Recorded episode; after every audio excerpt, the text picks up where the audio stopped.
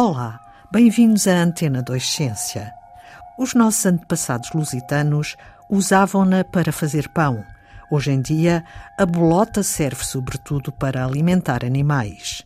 Mas os cientistas têm vindo a valorizar este fruto abundante nas nossas florestas. As nossas florestas produtoras de bolota representam cerca de 36% da nossa floresta.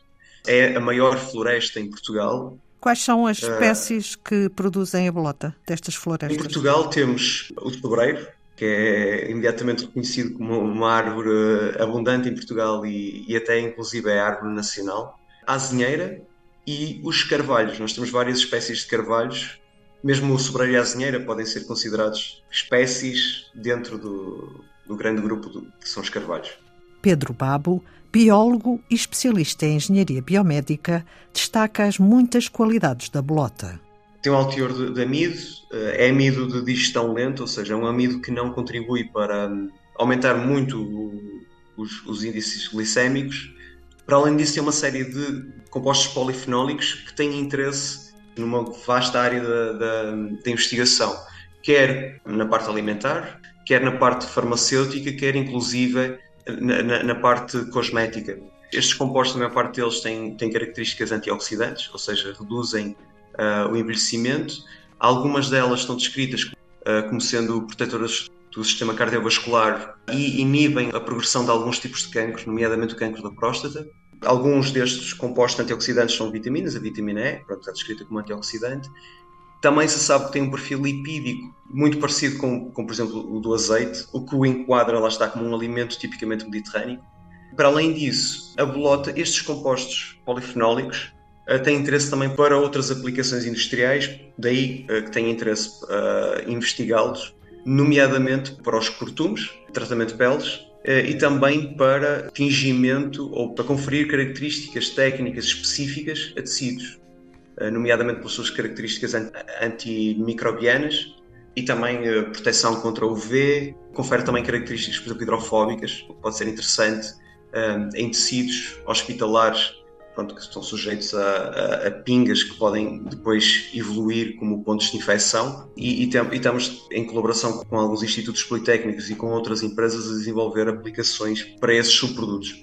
Aproveitar as múltiplas qualidades da bolota está na origem da startup Landratec, da qual Pedro Babo é cofundador e diretor científico. Há vários projetos em curso para transformar as bolotas em produtos alimentares, farmacêuticos, cosméticos e em outras indústrias. Estes projetos são apoiados pela Fundação La Caixa e pela Fundação para a Ciência e a Tecnologia. Pedro Babo dá o exemplo do projeto Land Food.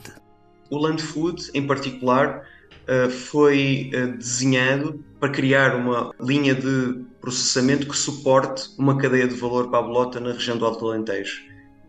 Este projeto permitiu-nos adquirir alguns equipamentos que nos permitem processar a bolota de uma, de uma forma semi-industrial, desde, pronto, desde a bolota inteira até polpa, farinha e, pronto, e os subprodutos Nesta cadeia de valor, nós somos uh, a ligação, chamamos-lhe uma ponte, entre os proprietários florestais que não sabem como, como, valorizar a bolota, que têm a bolota a apodrecer no terreno. Nós contactamos diretamente, ou, ou, diretamente os proprietários florestais, ou as autarquias e associações de, de proprietários florestais para sensibilizarmos e para apresentarmos a possibilidade de valorizarem a bolota. Neste momento temos também identificado na, nas diferentes regiões indústrias que, possam uh, ajudar-nos no processamento preliminar da bolota, nomeadamente na secagem, e depois nós internamente fazemos a limpeza, separação, seleção e colocamos nos nossos clientes, que, que, é, o, que, é, que é a indústria, uh, neste caso a indústria, a indústria alimentar, mas também